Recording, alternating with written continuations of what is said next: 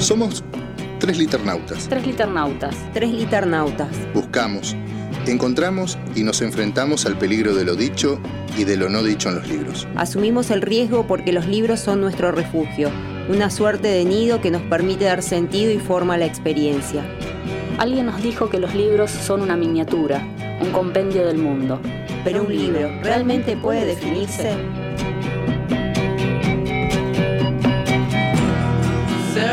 Nos habitan con vidas no vividas. Dan profundidad a un mundo inhabitable. Abren espacios en territorios inacabados. Nos protegen cuando la realidad es indiferente. Nos convocan a elucidar nuestra propia experiencia singular. Todos ellos nos permiten jugar, descubrir, gozar, asociar, perdernos. Por eso, exploramos los márgenes amarillos de viejos clásicos. Vamos a la deriva en el mar tumultuoso de los estantes. Buscamos las voces de quienes han creado mundos, con palabras, palabras, con palabras. Somos tres liternautas. Somos tres liternautas. Somos tres liternautas y aquí comienza nuestro viaje entre libros y más libros. Entre lecturas, entre lecturas, entre lecturas y escrituras.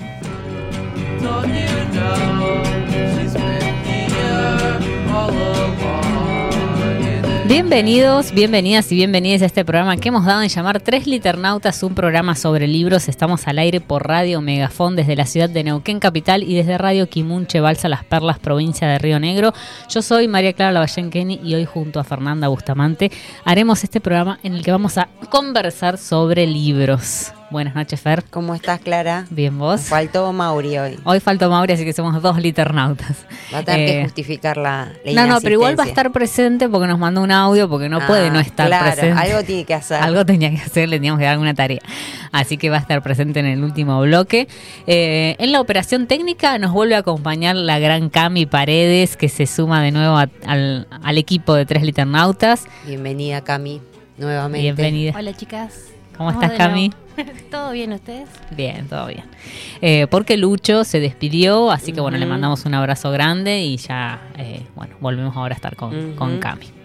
Bueno, saludamos a toda la comunidad liternauta, megafonera y balsera que nos acompaña cada viernes, vigésimo cuarto programa de la tercera temporada de Tres Liternautas. No sabemos cuántos programas llevamos ya. Hoy iba a contar, pero ya estaba muy sobre la hora y no llegaba. Ya lo vamos a hacer, capaz que en el, en el, Pero en el tema musical lo sí. hacemos, porque ya tenemos... 24 creo que era este. Este es 24 Ah. y después hicimos unos 32, Hay que ver las 35. nada. otras. Creo que- ahora, en- ahora lo Ahora lo revisamos vamos a hacer. y venimos con esa información. Dale. Bueno, vamos con el an- adelanto Dale. de temas. En la sección Sí, un libro tras otro voy a reseñar La paciencia del agua sobre cada piedra, que acá está el libro de Alejandra Camilla. Eh, vamos a estar charlando con Florencia de Felipe en la sección de Norte a Sur. Eh, ahí está mostrando Clara sobre el último libro. Nadie vive en esta casa. que estuvo hace poquito acá en, en Neuquén para En la, Feria del Libro. Ujú. Y en el último bloque vamos a estar hablando, como dijo Clara, con Mauricio Giulietti sobre el Festival de la Palabra y las Artes de Neuquén y compartiremos los poemas ganadores del primer concurso FIPAM.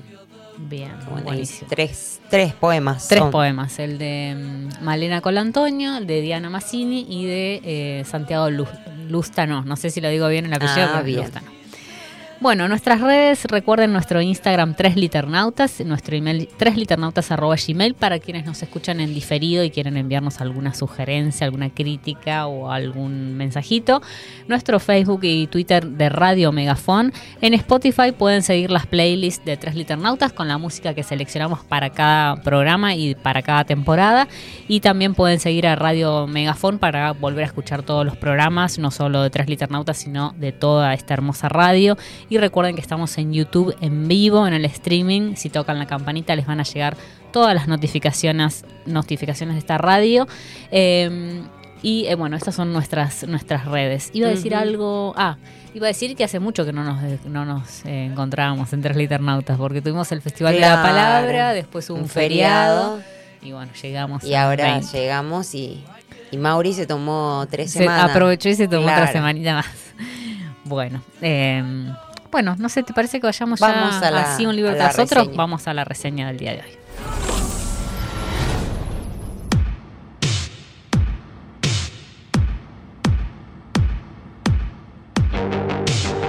Sí, un libro tras otro. Sí, un libro tras otro. Así decía Art que se debe escribir. hemos incorporado el mismo precepto en nuestra forma de leer. ¿Qué nos fascina? ¿Qué verso nos ha dejado sin proferir palabra? ¿Con qué libro hemos sentido la violencia de un cross a la mandíbula? Sí, un libro tras otro. Un libro tras otro. Un libro tras otro. Un catálogo caprichoso de aquellas lecturas que nos empujaron con furia a un camino que ya no queremos abandonar. Que ya no queremos abandonar.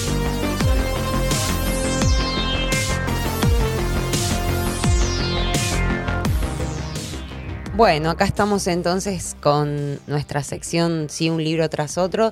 Y hoy voy a reseñar un libro que eh, ya cuando lo leí eh, quise reseñarlo, pero bueno, justo era la entrevista a Alejandra Ah, claro, en esa época, así que no daba ahí reseñar, quedaba muy cholula. Todo en el Y mismo día, ¿no? Muy cholula, claro, y demasiada presión, porque si estaba escuchando la reseña no me iba a intimidar. Eh, pero bueno, este libro, como conté aquella vez, es un libro que me trajo Clara de la Feria del Libro, ¿era? Sí, Sí, porque estaba, sí, sí. está Justo de la dedicado por, por la autora, así que eh, fue en, sí, en ese evento, porque fue este año. en, en la Feria del Libro de, De de Buenos Aires. Aires. de abril, ¿no? Fue Sí. finales de abril, sí. Así que, mm, bueno, un, un librazo. Bueno, La paciencia del agua sobre cada piedra, Alejandra Gamilla, eh, es un libro publicado por Eterna Cadencia, eh, publicado a principios de este año, del, 2000, del año 2023. Y es el tercer, libro de, el tercer libro de cuentos de la autora que recoge 16 cuentos que oscilan entre lo fantástico y lo poético, que ya habíamos eh, encontrado ese tono, ese estilo en, los libros anteriores y bueno, acá también aparece, aparece eso. Eh, sabemos que el padre de, Alejandra es eh, japonés y posiblemente esa, esa raíz eh, o esa presencia de la cultura japonesa eh, tenga que ver con la fuerte presencia de la naturaleza en muchos de los, de los relatos. Eh, Alejandra Gamilla construye distintos ambientes que introducen a los y las lectoras en pequeños mundos que se constituyen en los intersticios de lo real, como exploraciones de eso que queda oculto desde la mirada de lo cotidiano. Me gusta eh, encontrar en los cuentos, eh, no es que lo encuentre yo, sino que, aparece en, esa escritura. eh, hay como cierta cotidianidad en, lo que vamos leyendo y de repente hay un hueco, una grieta y aparece eso que hace tan especial la, eh, a la escritura de, de Camilla. La autora juega con los míos del ser humano, la oscuridad, la muerte, el sinsentido de la vida, la transformación de lo cotidiano en algo indom- indomable, la despedida. En la brevedad del cuento, la autora encuentra recursos para hacer explotar los sentidos de estos temas y ponerlos a jugar entre personajes que se nos parecen un poco y por eso quizás también nos, nos impacta de ese modo mm, el relato. Hay una clara intención de quebrar lo ordinario de la vida, pero no desde elementos excepcionales, sino desde una mirada que tuerce el sentido aparente de las cosas. El estilo de la autora siempre nos engaña, es como que bueno, uno empieza a leer el cuento y, y siente que va a ir para un lado, pero termina eh, tomando otro camino, con una voz reflexiva, personal y eh, dicha desde la mesura, se describen los hechos más tormentosos o más duros, ¿sí? que ponen en jaque las certezas de este mundo construido en, en sus relatos. Cortázar decía que el cuento recorta un fragmento de la realidad fijándole determinados límites, pero de manera tal que ese recorte actúa como una explosión, que abre de par en par una realidad mucho más amplia, que proyecta la inteligencia y la sensibilidad hacia algo que va mucho eh, más allá de la anécdota literaria. O sea, hablaba de, esta particularidad del cuento de que en algo limitado, o sea, que, lo excepcional no estaba en eso recortado en el relato o en la fotografía, porque él comparaba el cuento con la fotografía, sino todo lo que eh, proyectaba eh, alrededor de, de, esa, de ese mundo limitado.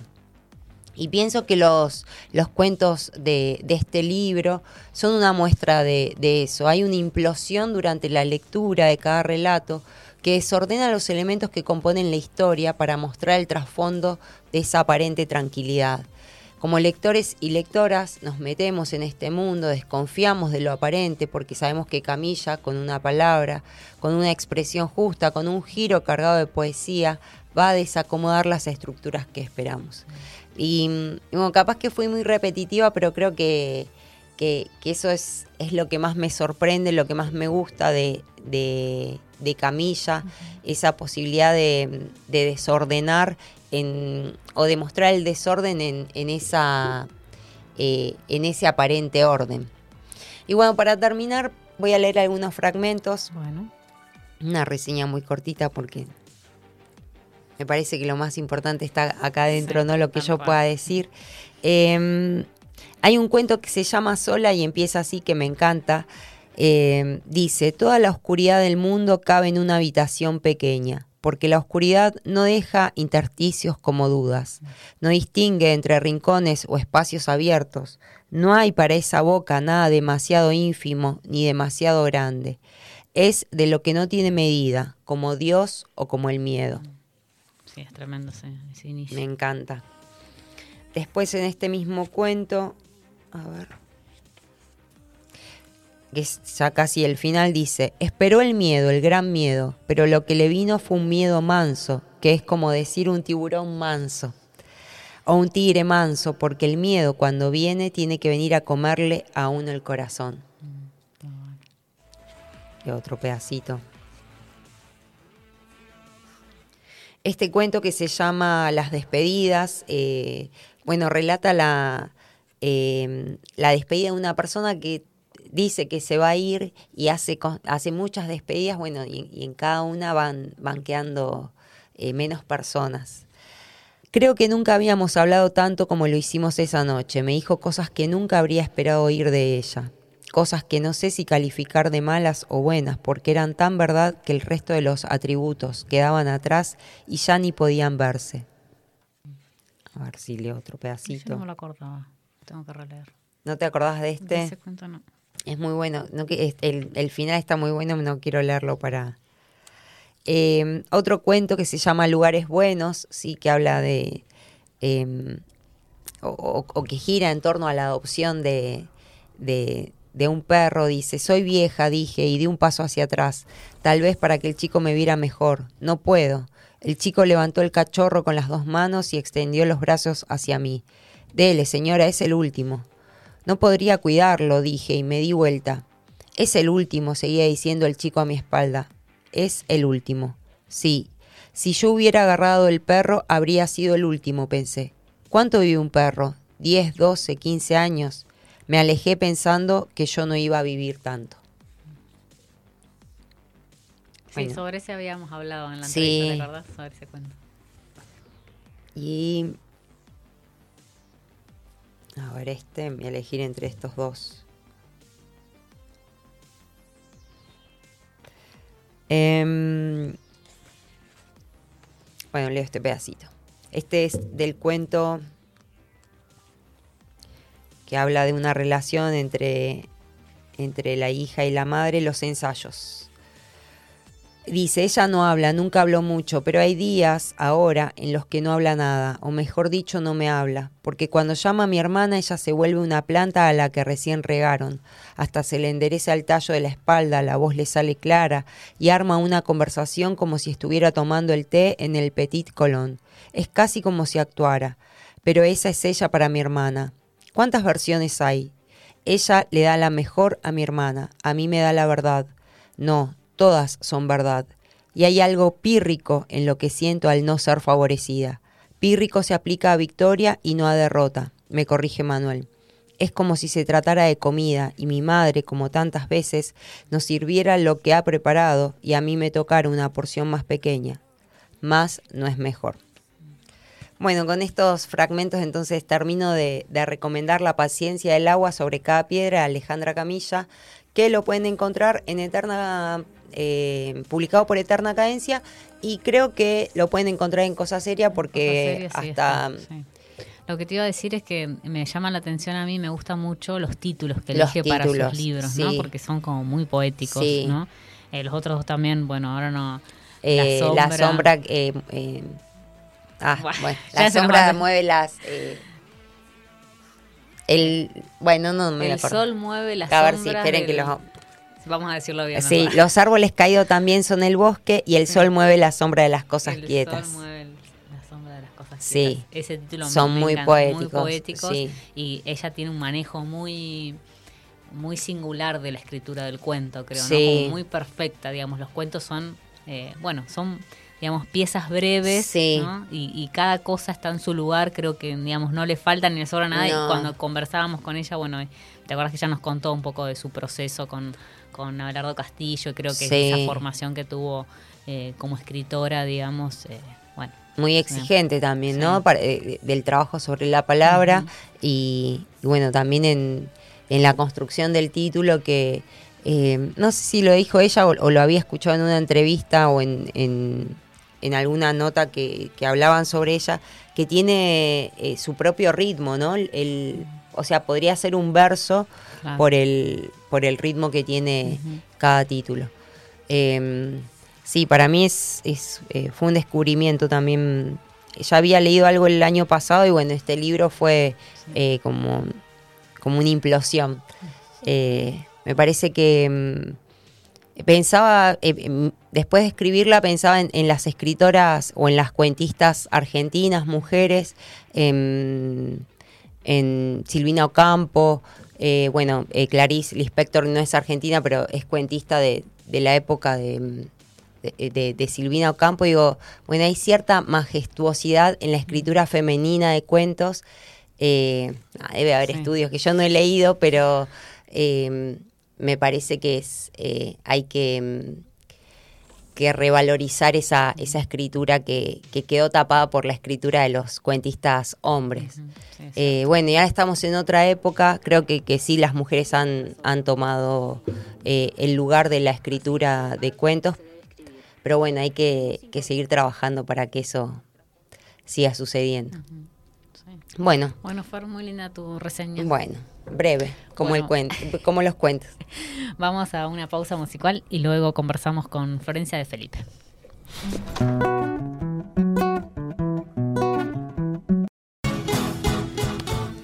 Bueno, estamos en nuestra sección de norte a sur.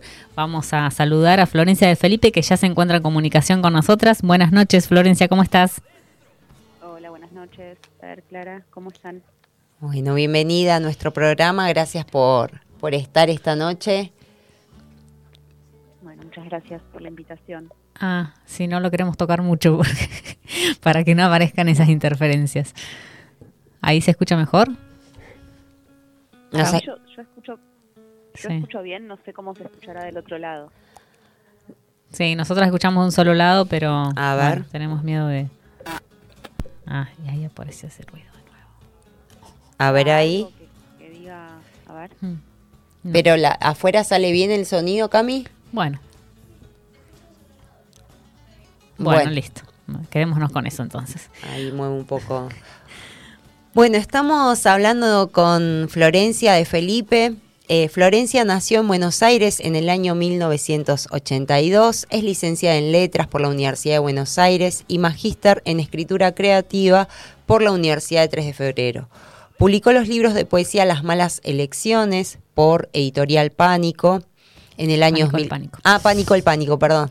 En el año 2014, La Falla en el Fuego, publicado por Años Luz en 2018, y Nadie vive en esta casa por tanta ceniza, que es eh, la editorial neuquina, este año. Participó de las antologías Poetas Argentinas 1981-2000 de ediciones del DOC, eh, publicada en el año 2022. Martes Verde, Poetas por el Aborto Legal, publicado por versión digital en el año 2019. Y Niñez, Poemas sobre Infancias, publicado por Camalote también este año en 2023. Te damos la bienvenida, Florencia. Buenas noches, ¿qué tal? ¿Cómo están? A ver, ahí está haciendo ruido. Ahí Espera. apareció el robot, ¿viste, Cami? A ver ahí, Florencia. ¿Se escucha? Ahí Hola. se va el sonido. Estamos con problemas técnicos. Vos hablanos a ver si te Ah. escuchamos. Hola, buenas noches, ¿qué tal? ¿Cómo están? Ahí se escucha. Se escucha cortadísimo. Bueno. Ahí. ¿Y si la ponemos en altavoz, Cami? ¿Va a salir feo? A ver, probamos. A ver ahí. Ahí, hola, hola. ¿Se escucha? Hola, hola, hola. Ahí. Hola, hola. Ahí hola, está. Hola. Bueno, te Ahí. tengo mm, te tengo pegada el micrófono así sale está saliendo por por el altavoz, pero ahí te escuchamos te escuchamos bien. Ok, bueno. Bueno, muchas se gracias. Yo las, yo las escucho perfecto. No. Sí, sí, sí. este, pero bueno, por ahí. No, el tema es el, el cable que, que saca el sonido de Claro. de, Un el bri- que claro. tenemos que, bueno, eh, funciona mal y bueno. No, pero bueno, ahí ya lo resolvimos. Bueno, ya está. Resuelta la, la cuestión. Eh, sí, no, yo no, o sea, me escucho por el teléfono, digamos, no, no sé cómo saldrá en el aire, pero No, bueno, ahí creo que está saliendo Cami bien. cualquier cosa nos dice. Bien. buenísimo. Bueno, Florencia, estuviste hace poquito acá en, en Neuquén, ¿era la primera vez que estabas? Eh, era la primera vez que estaba en Capital, sí. Eh, bueno, la verdad que fue una experiencia súper linda compartir eh, la Feria del Libro, también conocer a muchas poetas que, que nos conocíamos de leernos por ahí, ¿no? De, de redes y de, y de compartir textos y demás, pero siempre a la distancia. Eh, y de vernos ahí en vivo, eh, la verdad que fue, eh, bueno, este, volví así como muy, muy contenta, con muchas lecturas nuevas también, eh, muchos libros. Eso también es como, eh, bueno, una, una suerte de, de, de adicción, ¿no? Como estar en, en la feria y, este, bueno, eso, este, traje, suerte, muchos libros muy buenos y, y conocí muchos autores y autoras que, eh, bueno, que, que no conocía, ¿no? Así que en Mm. ese sentido súper enriquecedora la, la experiencia.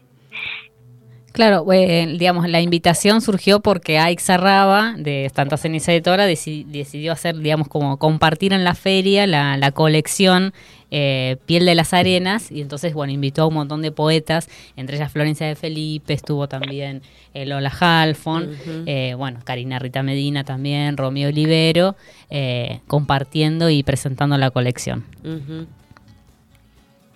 Eh, sí, eh, sí, se dio como en, es- en ese marco, ¿no? En la presentación de, de la colección, que también es una colección muy interesante porque, eh, bueno, somos eh, poetas, bueno, es, bastante eh, ecléctico, ¿no? El catálogo de tanta ceniza. Y, y somos muchas de Buenos Aires, de, bueno, también de, de la Patagonia, es como que hay un, se arma un diálogo ahí que, que me parece como súper, súper interesante.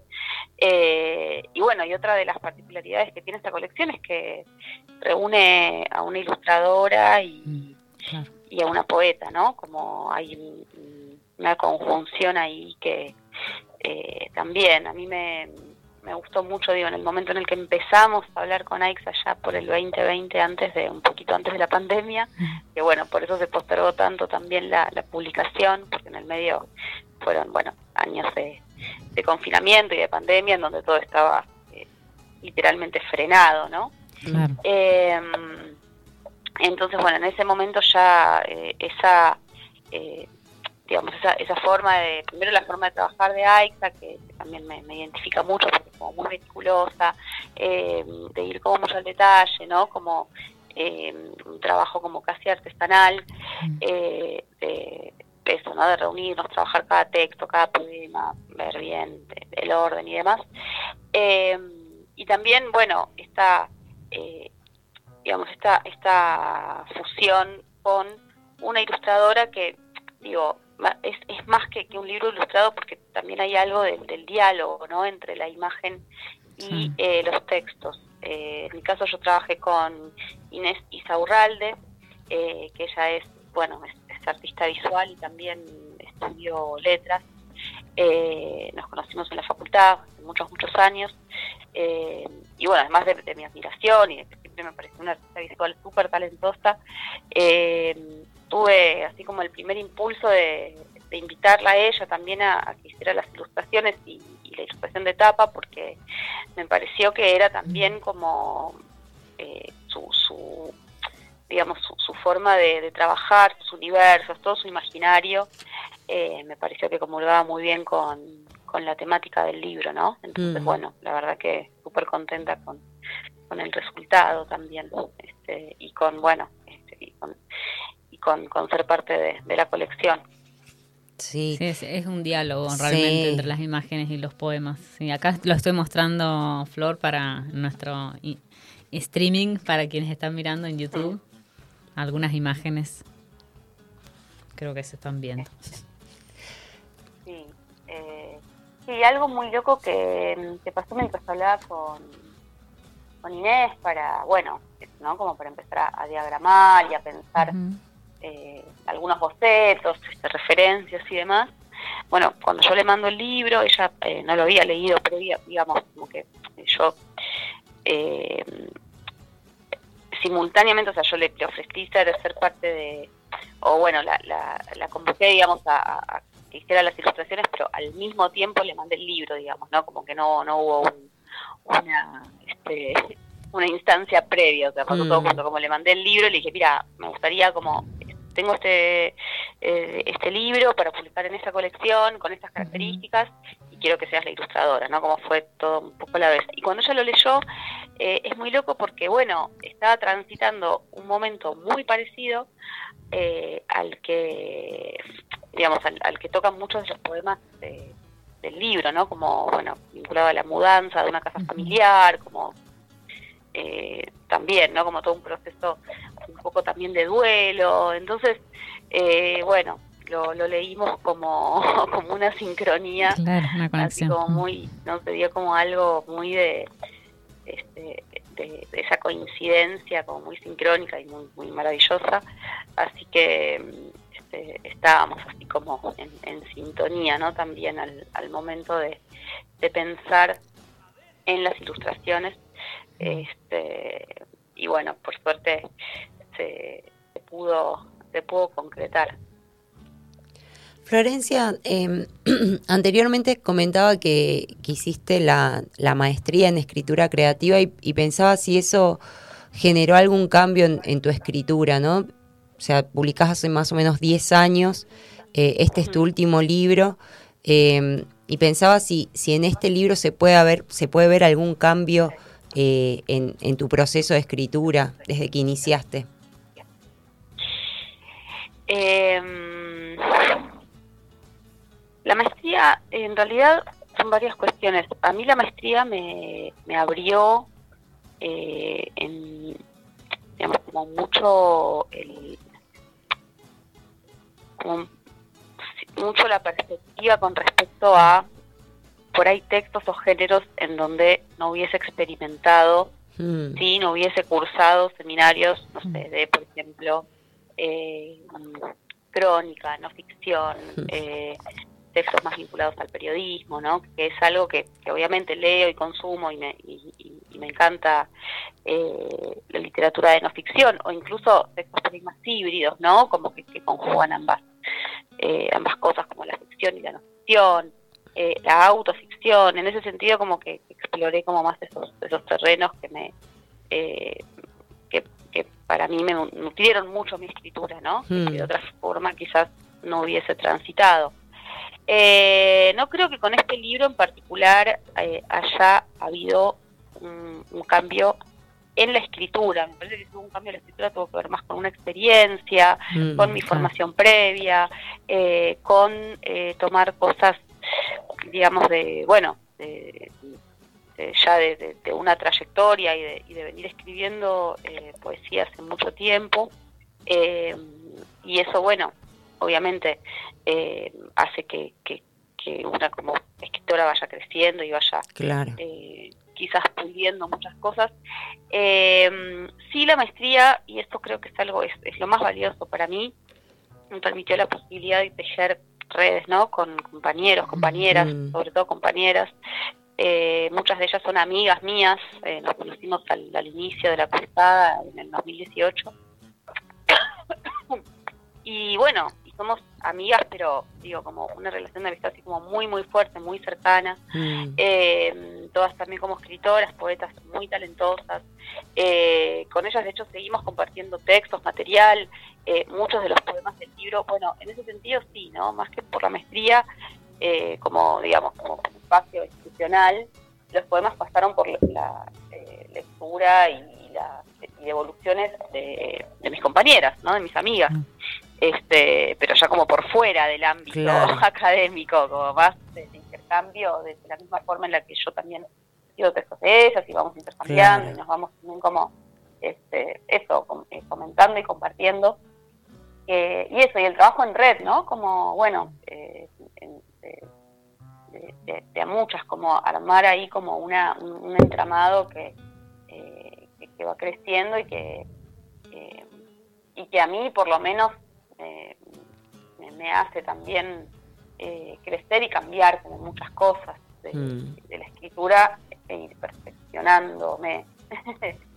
Así que en ese sentido yo lo veo, lo, lo veo más, digamos, no tanto en, en términos ¿no? de, de- de adquirir herramientas por ahí, eh, así como en, en el sentido de, bueno, de, de la escritura como de, de- de algo que pueda sumar o, o que haya sumado en su momento al libro o a mi escritura, sí, más que nada, eh, abrir el, bueno, un poco el espectro de, de escritores y escritoras que no conocía, géneros, eh, incursionar, ¿no? Como más del orden experimental. Claro. Eh, Y un y, lugar de, bueno. de encuentro.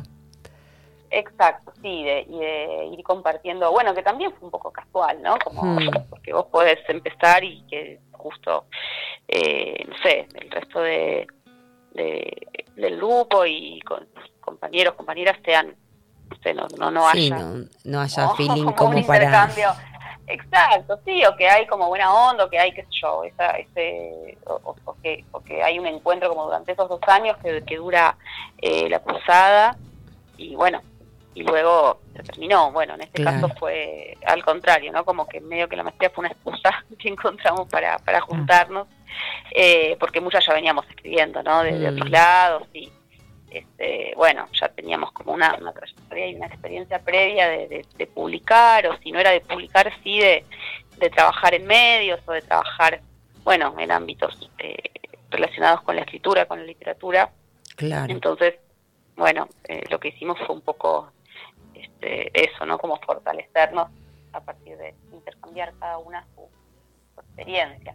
Eh, pero bueno, me parece que la, la- la escritura, si bien es algo es una actividad solitaria, ¿no? Porque uno está escribiendo y en, en el, en- en el acto de escribir generalmente eh, es a solas, ¿no? Mm, pero pero para mí es impensable sin eh, otros, sin, Sí. la- sin trazar como una red, ¿no? Sin pensar que, que somos parte también de, de- de un todo, de una comunidad, de, eh, de- no solamente de, eh, de poetas, de escritoras, eh, de escritores, sino, eh, bueno, mismo eh, lectores, ¿no? Como mm, eh, Sí, como una trabajadores y trabajadoras del libro, de la palabra, como creo que hay ahí también eh, una como es, es, es como muy creo creo que es muy fundamental eh, pensarnos como parte de, de un entramado como parte de,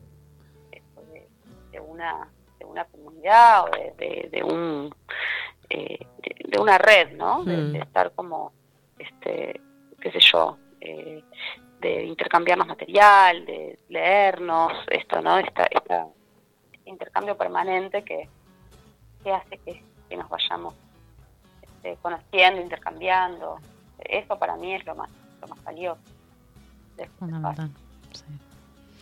Eh, Florencia pensaba, te- te- también te, te hago una pregunta parecida a la que te hizo Fer en relación a, a pensar tu, tu obra, ¿no? Como, como una totalidad, ¿no? Porque pensaba, bueno, este libro Nadie vive en, en esta casa es tu cuarto, tu cuarta publicación.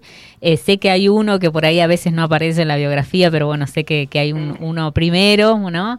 Eh, bueno, siempre hay uno. ese no, pobre, quedó, quedó, quedó fuera, que es Que a veces- que es una publicación que hice hace mucho, mucho, mucho tiempo, que era, Sí. bueno, muy joven, chica en ese momento, pero que fue casi una autopublicación. o sea, Claro. Bueno, lo editó, lo que lo que en ese momento era eh, la editorial Silk, que después de vino en años luz, eh, y en ese momento eran publicaciones muy, muy artesanales, como este, casi, bueno, este, eh, medio cancinera, ¿no?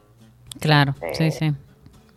Eh, bueno, y pensaba, digamos, pensaba cuando, cuando veía, digamos, tu, tu obra como totalidad, te, te quería preguntar si vos, pensándola en, en un conjunto, crees que en cada una, o, o, digamos, lo tenés, digamos, de manera consciente, no sé, eso te quiero preguntar, si hubo una búsqueda estética diferente en cada uno de ellos, de, eso, de esas publicaciones, de esos libros, digamos, como, como un artificio diferente, o apuntás a la construcción de una obra que tenga un solo matiz estético, si se quiere.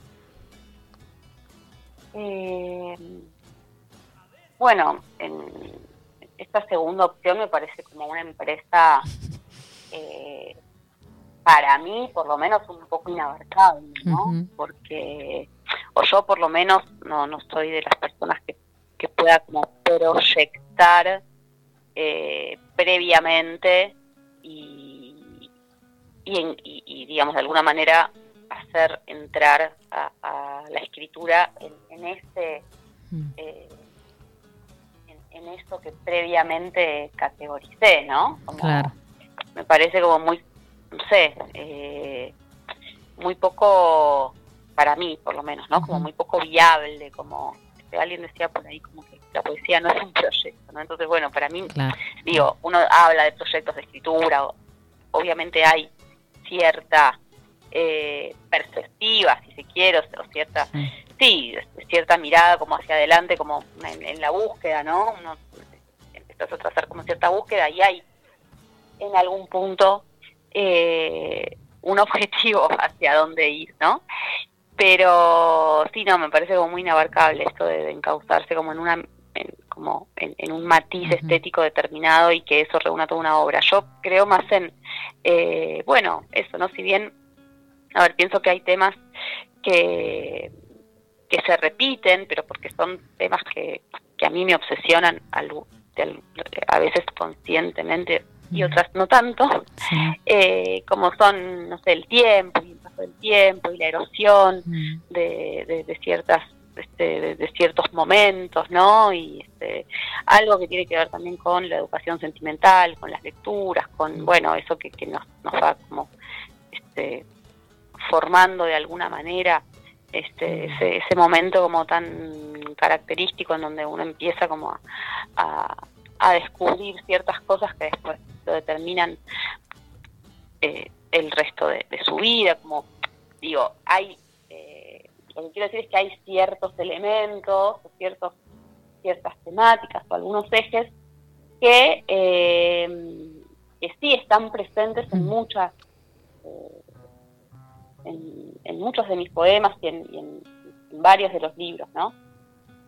Pero me parece que cada uno es eh, totalmente distinto entre sí, ¿no? Porque yo digo, al momento de, de- de publicar ya estoy como en, otro lugar, ¿no? Claro. Eh, y bueno, ni hablar la distancia que hay entre el momento de producción y el momento de publicación. Mm. Eh, yo los veo como bastante distantes, por supuesto que me puedo reconocer, no es que lo siento, no, no, siento que sea una escritura absolutamente ajena, pero sí hay una distancia que, a mí me interesa mantener, ¿no? Yo, al contrario, yo siento que eh, más allá de que eh, un poco la, búsqueda es eh, construir una voz y que, que haya como un rasgo identitario y algo característico, dentro de esa voz, que para mí es una búsqueda constante, eh, la escritura se va transformando, porque bueno, nada se va transformando y va cambiando a lo largo del tiempo, ¿no? Entonces yo creo que los libros son un poco más, más el reflejo de un proyecto previo de obra, de una cosa, ¿no? Como este, una, una empresa como este, de, de- de- de pensarlo como una gran obra, eh, más que reflejos de eso, son reflejos de, de- de los distintos momentos en los que, en los que fueron escritos, ¿no? Y bueno, y después eso pasa. Eh, Sí, más desde la experiencia, desde la experiencia personal, si se quiere, ¿no? Sí, es, que es, es como una este, digo, eh, no, no creo que, que, importe, a ver, sin, sin hacer este, eh, digamos, sin, sin pensar que los poemas tampoco, o sea, no, no, no creo que sea una cuestión de reflejar algo de, la experiencia porque no, importe la experiencia. Lo que priorizo siempre es la mm. escritura, por supuesto. ¿No? Este, digo, hay, hay eh, obviamente que como, como decía Luz, ¿no? La anécdota es obviamente una excusa para eh, que, de, la que luego nos tenemos que mm. correr y nos tenemos que eh, y, que tiene que quedar en un segundo plano para que aparezca el poema. siempre el, el, objetivo es la escritura. Eh, la experiencia, bueno, no importa. O sea, en ese sentido yo siento que, que trabajo de una manera bastante similar a como se trabaja en la ficción. Y en el poema, bueno, eh, no digo, es otra cosa, ¿no? Es como otra, eh, la, escritura es, otra forma de escritura. Pero sí creo que, que se trabaja con herramientas de la ficción.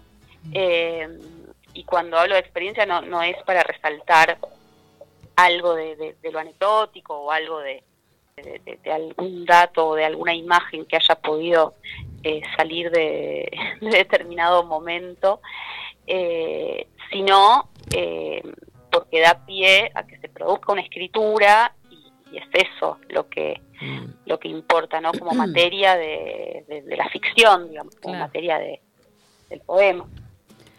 Florencia, ¿te parece que tenés ganas de leernos algo antes de ir a la pausa musical y después eh, seguimos con la entrevista? Bueno. Yo tengo eh, acá varios marcados favoritos, pero bueno, vos lee ah, lo que quieras. Bueno, porque quizás este haya alguna coincidencia. Sí.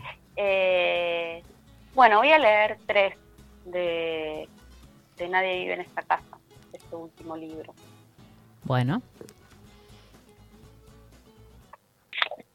Una mujer ciega recuerda, hubo un hombre alguna vez, pero el tiempo y el hombre pasaron, o fue ella quien pasó con la fuerza de quien no puede detenerse y arrasa con las cosas que habían sido parte de su vida. Ahora ella es una adolescente que sube al barco y se deja arreglar el manto negro, entregada a otras manos y al mar, Mediterráneo, Mediterráneo, la voz de su madre, un gajo arrancado de fruta, sus dedos apoyados apenas sobre la baranda de hierro y el frío para siempre ahí. El hombre que la tuvo la quiso, o tal vez no, en aquella casa, demasiado triste, demasiado lejos de la playa, cerca del tren de las vías, de una ciudad que ya no existe. Murió en el mar la que dicen fue la abuela de mi abuela. Lejos de su tierra, su cuerpo se hizo agua. A veces las olas me traen palabras.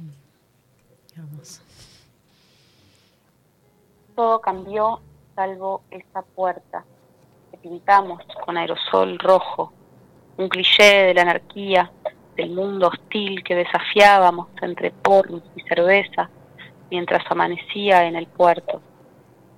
Alrededor nada está igual, pero la puerta sigue ahí, erguida, la pintura intacta. Voy a ir con el último. Si tuviera una hija, intentaría hablarle lo menos posible del futuro. Evitaría promesas. A pesar de todo, iría a ese encuentro con asombro y pavor en cantidades iguales. Tal vez si ella crece lo suficiente, podrá entender o dejarse llevar por la vida tranquila, incluso traicionarse. Pero ahora la imagino. Se acerca al plumerillo, no deja de moverse, se colma del mundo. Hermosos. Bueno, Florencia, vamos a una pausa musical y luego continuamos con la segunda parte de la entrevista. Muchas gracias.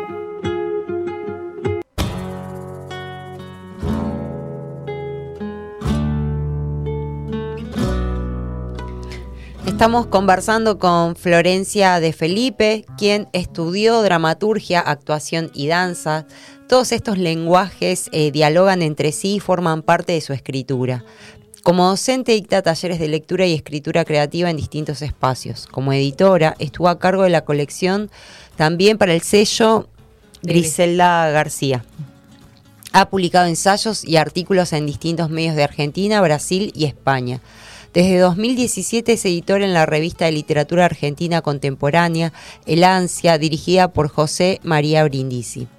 Desde 2016 coordina el ciclo de poesía El Bosque Sutil, acreedor de la beca de promoción y circulación del Fondo Nacional de las Artes en el año 2019.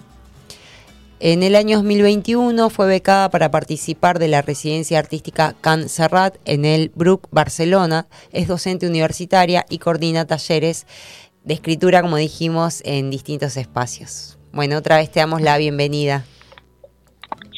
Bueno, eh, bueno, gracias nuevamente por la invitación. Un placer estar charlando. Bueno, nos vimos este, en, persona hace, hace poquito, pero bueno, me encanta que nos encontremos en, este espacio radial.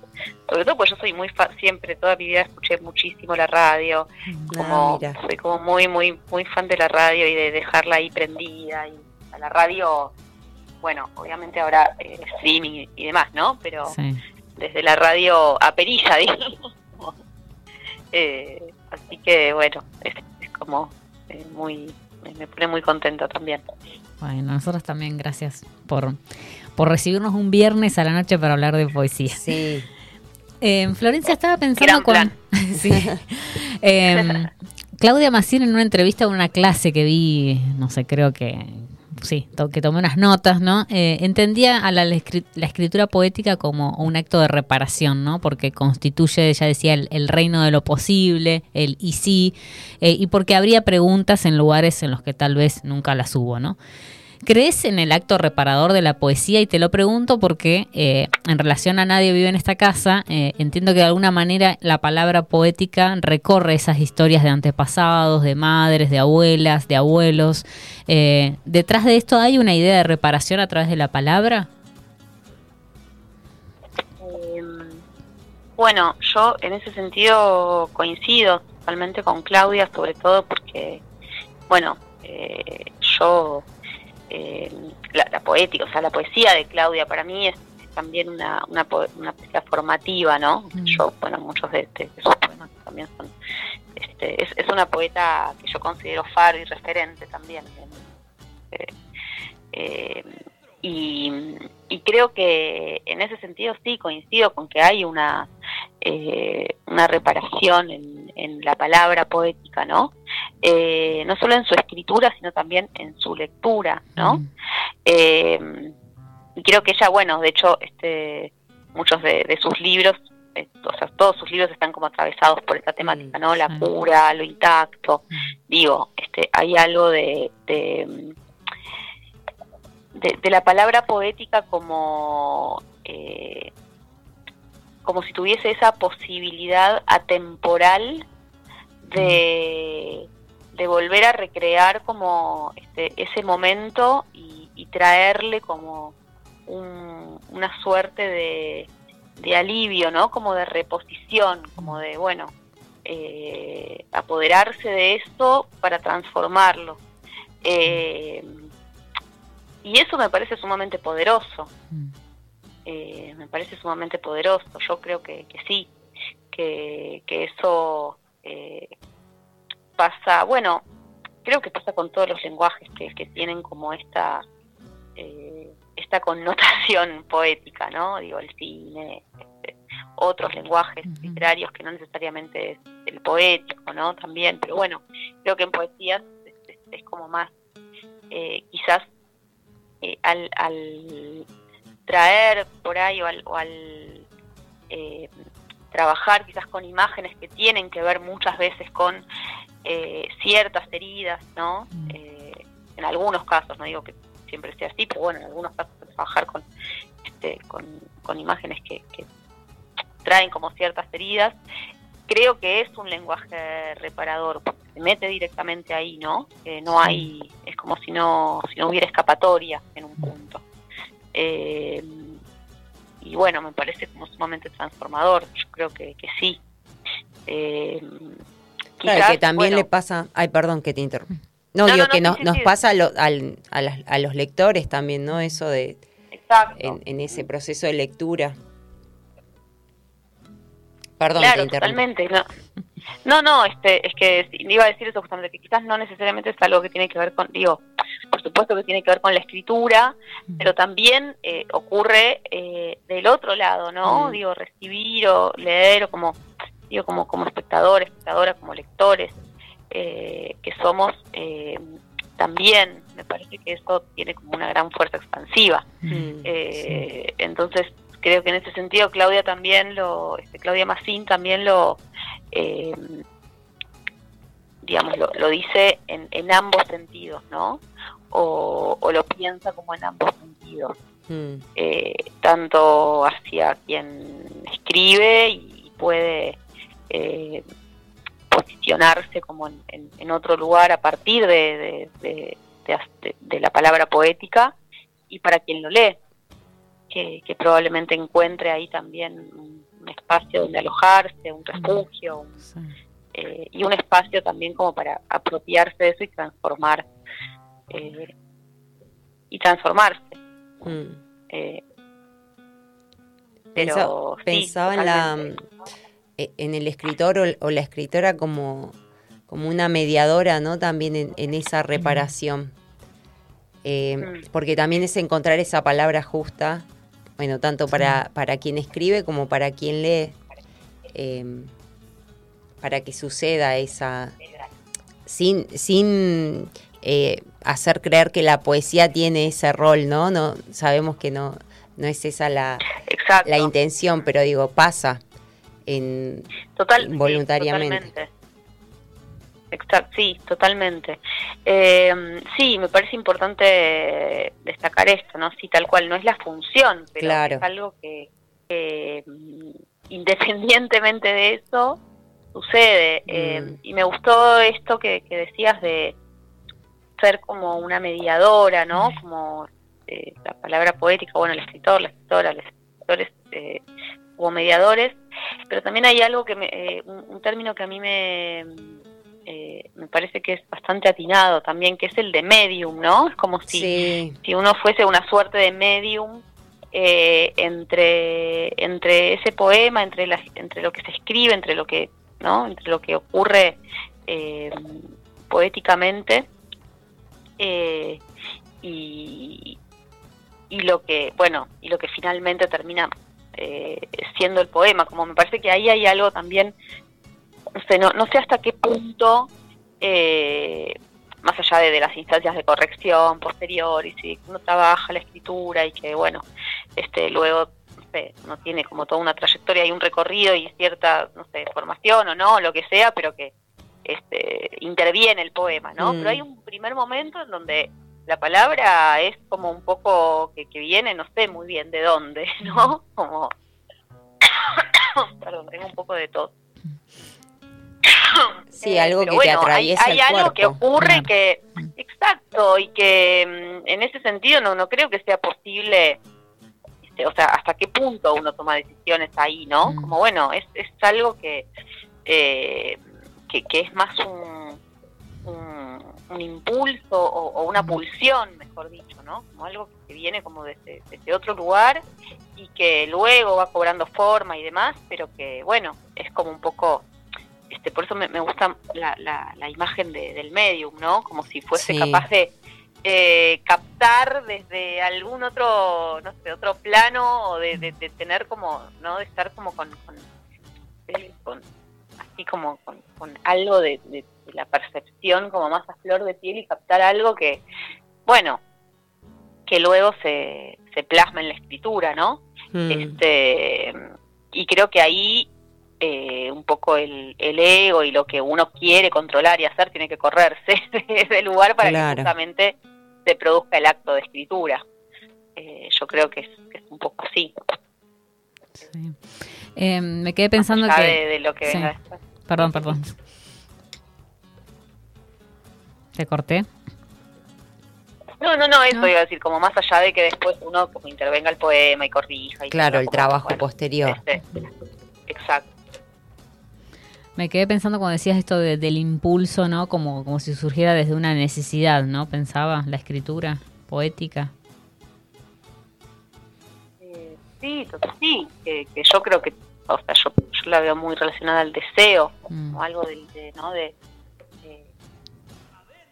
del deseo que, que es un, deseo que también, el deseo no es un, lugar placentero para habitar, ¿no? El deseo incomoda también. Eh, es como, justamente, ¿no? Es como algo eh, imposible de saciar. Hmm. Entonces, ahí me parece que está como ese, ese es el, un poco el motor, ¿no? Como de eh, esto de, la necesidad que mencionabas recién, o del, del impulso y de esto que, que, se, está ahí como, ¿no? Queriendo este, plasmarse, creo que tiene que ver con eso, con algo del, del deseo y de, de, poner en qué es lo que pone en movimiento, ¿no? Ese, movimiento y ese este, estar eh, como haciendo lo que, ¿no? Eh, haciendo este, cosas que eso, ¿no? Como la escritura y que, quizás no necesariamente tienen que ver con, con, la escritura de poesía, como también, no sé, yo también escribo narrativa muchas veces, entonces, no sé, son como momentos, ¿no? A veces me pasa que eh, de pronto, no sé, eh, estoy eh, también, ¿no? Como eh, pensando, no sé, en, quiero darle determinada forma a un poema y, eso no funciona y de repente me doy cuenta que en realidad es un texto que, fue escrito, o sea, que, que surge como un cuento por ahí, ¿no? Mm, como algo más relacionado a la narrativa o una cosa por ahí un poco más híbrida, pero que claramente va por otro lado. Entonces, bueno, este como me parece que, que está bueno estar eh, atenta a, a, esto, ¿no? Escuchar. Hmm. Escuchar el texto, al texto. Exacto. Eh, Florencia, cuando nadie vive en esta casa, eh, se abre con una dedicatoria, les cuento a, quienes no lo leyeron todavía, a nuestros oyentes y oyentas, para todas mis casas, las que se fueron y las que vendrán. Eh, y pensaba, bueno, es un tópico como recurrente el tema de, la casa, ¿no? Como lugar. Incluso citas un verso de Olga Orozco que es, que es tremendo, que dice, temible y aguardada como la muerte misma se levanta la casa, ¿no? Y, y pensaba, digamos, por un lado, preguntarte, digamos, esos momentos o, digamos, digamos, cuál fue esa pulsión, si hablamos, volvemos a esta, o este deseo, ¿no? De escribir sobre las casas o sobre la casa. Y por otro lado, eh, digamos, esta, esta vinculación que aparece en todo, en todo el poemario sobre la domesticación y lo salvaje, que aparece también como un tema, ¿no? Mm. Eh, bueno, qué, mm, eh, qué loco que preguntes justamente esto, porque sabes que en realidad iba a ser un libro eh, no sobre casas, sino más vinculado a, eh, que también es un tópico como muy recurrente y demás, pero que a mí me interesaba sobre todo explorar algunas de las historias de, de, mis antepasados familiares, antepasadas sobre todo. Eh, y empezó, digamos, los, los, primeros poemas en realidad eh, fueron armándose en torno a esa temática, ¿no? En poner voz a eh, aquellas mujeres que, bueno, que por supuesto que yo no conocí, pero de la que me llegaron muchas historias, ¿no? Eh, y de repente los poemas que empezaron a surgir tenían más que ver con, eh, con las casas de mi infancia, con las casas de, las que me mudé, casas en las que, no sé, pasaba mucho tiempo en la adolescencia, casas en las que, no sé, veraneaba. Claro, Entonces, se fue como un poco armando, como que se fue corriendo un poco, ¿no? La, la, cuestión. Y ahí, bueno, me di cuenta que claramente eh, el, libro de, la historia, digamos, el, linaje y la historia familiar está íntimamente vinculado a las casas que mm. habitamos, a, cómo lo construimos.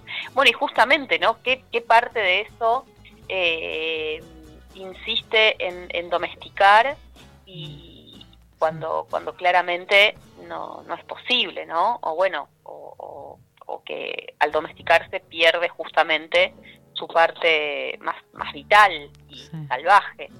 Este, entonces, bueno, esa, esa lucha entre, bueno, la, la domesticación en, en, en, ese sentido, ¿no? De ir en, este, bueno, como en contra de esa domesticación para que, justamente se, se avive esa, esa llama del deseo, de lo vital, de lo, de lo indómito, ¿no? Esto valga la, redundancia, pero como esa, esa parte justamente indómita que no puede este, domesticarse. Eh, y bueno, y por otro lado, el, el hogar como, bueno, justamente, ¿no? Como eh, ahí, bueno, volviendo un poco a, eh, a, la escritura eh, como un acto de reposición, mm. eh, justamente ¿no? La, reposición de esos espacios en el poema con el fin de justamente traer otra cosa, no transformar esos espacios, bueno, este, y ahí volviendo un poco al, tópico inicial, que era el de el linaje familiar, sobre todo de, las mujeres, ¿no?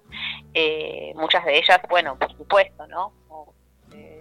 Principios del siglo XX o incluso antes, eh, muchas, bueno, víctimas de violencia, de, este, también de, eh, vivir periodos de, guerra, de pobreza, de bueno, toda la, historia que, ya conocemos, que creo que eso es algo también generacional, pero bueno, particularmente este, con las historias que yo venía este, como reconstruyendo y tratando como de, eh, de reconstruir, eh, me pasó un poco eso, ¿no? Que, estaba como esa, las, voces de esas mujeres también estaban en las casas que yo había habitado en algún momento. Mm. Entonces, traerlas, vivirlas, era, era también un acto de reposición. Eh, y, que, y que, bueno, este, eso eh, estaba íntimamente vinculado a, eh, a, esos, a esos hogares, a, esas casas, ¿no? de reposición, sobre todo, bueno, para, para el presente, ¿no? Eh, pero bueno, también en diálogo con, eh, en, diálogo con, bueno, con todas estas escenas pasadas. Sí, sí, es algo muy muy presente esto de, traer las voces que aparece como ya como un tema, ¿no? El tema de, las voces de estas mujeres que habitaron este bosque, decís en algún en alguno de los versos. Sí. Em, bueno, Florencia, em, nos quedaríamos conversando toda la noche, pero tenemos otro bloque por delante. Eh, bueno, a quienes no han leído Nadie vive en esta casa de Florencia de Felipe, es un libro muy recomendable, hermoso. Tengo algunas marquitas acá que me dejo para, para releer. Eh, te agradecemos mucho la comunicación. Eh, y hay un libro para sortear, Hay un libro, ay, me estaba ah, olvidando. Yo no sabía si era sorpresa o no, no quería decir mucho, pero bueno, hay que agradecer a... Aixa Raba nos, nos regaló un libro para regalar eh, así que lo vamos a sortear la semana que viene, eh, cuando escuchemos un poquito por ahí los audios de Florencia en la semana y vamos a armar acá ahí como una, bueno, una consigna. Algo, tienen que escuchar la, la, entrevista. Algo vamos a preguntar de ahí. Bien, buenísimo. Me, me gusta que sea con, con consigna. Con consigna. eh, bueno, bueno, muchas gracias por la invitación. Eh, un placer también conversar. Eh, y bueno, y aquí me quedo escuchando. Bueno, muchas gracias, Florencia. Bueno, te mandamos un abrazo grande. Vamos a una pausa musical y luego continuamos con Tres Liternautas. Hola, Tres Liternautas. Hola, Clara. Hola, Fer. Les comento un poco lo que fue la segunda edición del FIPAN, Festival Intercultural de la Palabra y de las Artes de Neuquén. Eh, por segundo año consecutivo, junto con Aymara Robera, ganamos el Gestionar Futuro, que es una línea del Ministerio de Cultura de la Nación. Eh, el festival se propone de algún modo convocar y abrazar a todas las especialidades artísticas que giran en torno a la palabra. Este año eh, tuvimos, tuvimos como consigna los 40 años de democracia, tuvimos teatro, tuvimos eh, la proyección del documental Cafrune con la visita de su director. Eh, tuvimos dos cursos de formación, pero lo que me interesa destacar en este momento es el primer concurso literario, Neuquén Abraza Palabra, ese primer concurso que hacemos dentro del festival. Fue una convocatoria abierta para escritores neuquinos y neuquinas de más de 18 años. Tuvimos una excelente convocatoria y un jurado de lujo, entre los que estaba Clarita, Clara Lavallenqueni, donde está Tamara Padrón, de Editorial Las Guachas de San Martín, y la escritora y docente Sonia Lucero, de eh, Plaza Wincul, viviendo en Centenario, así que más que neuquinas. Em, eh, nada, la convocatoria fue abierta, una excelente convocatoria, muy variada, heterogénea. Eh, fue difícil la decisión que ellas tuvieron como juradas para poder decir cuáles eran las ganadoras y finalmente hubo dos poemas ganadores, una mención de honor y también eh, un número bastante interesante de menciones especiales. Eh, estamos muy contentos no solo por el nivel de participación, sino también por, por esta comunidad que puede ir abrazándose en torno a la poesía. Eh, el viernes 6 de octubre hubo una tertulia en la que leyeron no solamente los las poetas y los poetas ganadores, sino todo aquel poeta que había participado. Fue un momento muy lindo, muy emocionante para nosotros, porque como lectores y como poetas, eh, poder estar unidos y poder estar convocados en torno a la poesía ya de por sí es un acto más que vital y más que inclusivo en estos 40 años de democracia. Así que bueno, les mando un abrazo grande y muchas gracias. Bueno, ahí escuchábamos a Mauricio Giulietti que nos hizo una, especie de síntesis de lo que fue el Festival de la Palabra y las Artes de Neuquén, un hermoso festival del que participamos. Eh, bueno, ahí él comentó algunas de algunas de la obra de teatro, la película, la proyección de Cafrune, la película. Eh, y bueno, el concurso de poesía, eh, concurso de poesía, Neuquén Abraza Palabras, el primer concurso. Y bueno, nos pareció lindo poder compartir los poemas ganadores y el primer premio, el segundo y la, mención de honor. Y bueno, la idea es, compartirlos esta noche para... Que tuvo una convocatoria importante. Por ser la primera, eh, la primera edición. la verdad que sí, muchos, muchos, y muchas participantes. Eh, diversos y heterogéneos, así que bueno, como decía Mauricio, fue una decisión difícil, pero bueno, fue una experiencia muy linda, yo muy agradecida por, por la invitación que me hicieron y bueno, Vamos a, compartir, Los, poemas. Bueno, el primer poema ganador fue Invierno de Malena Colantonio y dice así. Papá era socialista antes de la noche sin puerta, del viento en las cortinas, como presagios fantasmas. Cuando irrumpió el invierno se había tragado las palabras, también las fotos, por si acaso. Antes papá decía, compañeros, Solo quedó su abrigo y el viento en las mangas y un sombrero en el mueble alto. Busco en los pliegues de la plaza, en los no me olvides de tela blanca. Busco lo invisible e invencible de su nombre, en la costura remendada del bolsillo, en el cuello desgastado, en lo esférico del botón de la camisa. Papá antes era socialista, antes del frío que se llevó la casa. Hermoso poema. Muy, muy lindo. Bueno, el segundo premio fue para Diana Massini por su poema Intemperie, que empieza con una, un epígrafe que, de Gioconda Belli, que dice así, la solidaridad es la ternura de los pueblos. Un hombre de espaldas vencidas llama a mi puerta.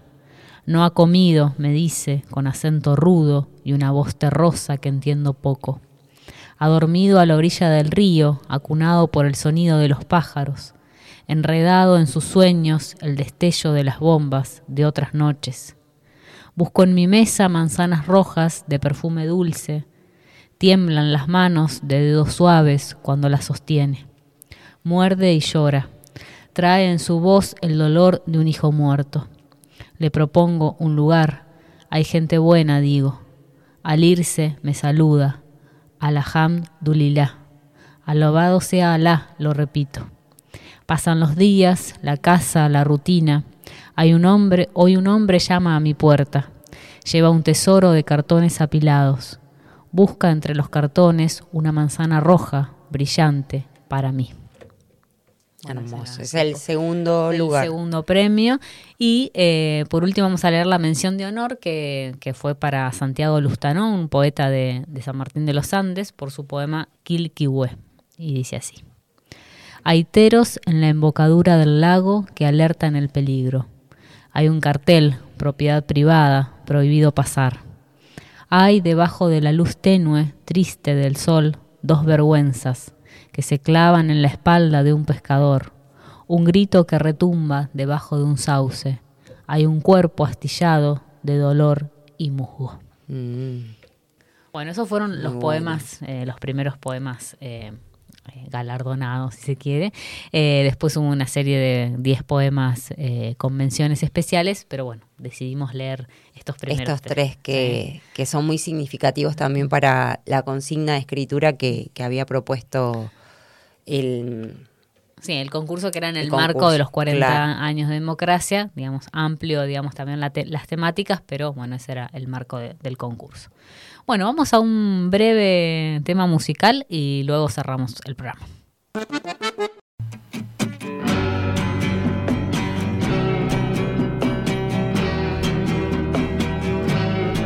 Bueno, y Tres Liternautas llega a su fin. Este fue un tema rápido, ¿viste? Sí. Pasó rapidito. Bueno, hoy en Tres Liternautas, en sí un libro tras otro, Fer nos recomendó la lectura de La paciencia del agua sobre cada piedra de Alejandra Camilla. Luego conversamos con Florencia de Felipe desde, desde Buenos Aires. En el último bloque hicimos un repaso de lo que fue el Festival de la Palabra y las Artes de Neuquén y compartimos los poemas ganadores del concurso FIPAN. Escuchamos La Cara el tema La cara de la cantante, rapera, artista e ilustradora colombiana conocida como La Muchacha. El tema se encuentra en el álbum eh, Canciones Crudas del año 2020. Luego escuchamos Cuídate de la cantante española Valeria Castro y el tema es de, pertenece al álbum Chiquita del año 2021.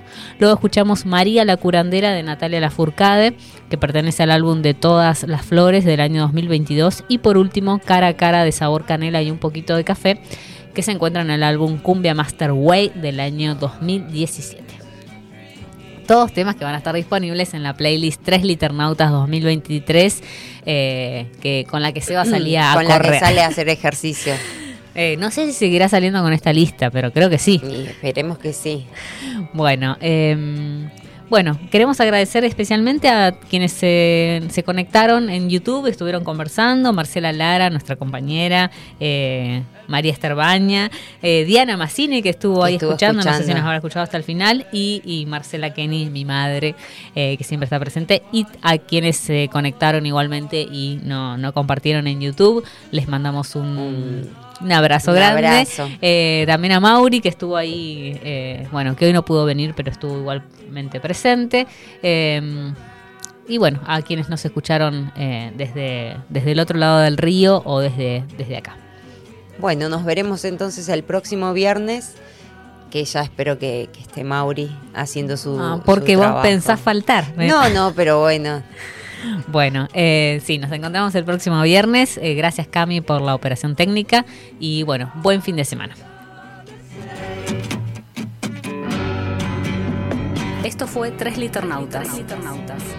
Escuchanos el próximo viernes de 22 a 23.30 por Radio Radio Megafón.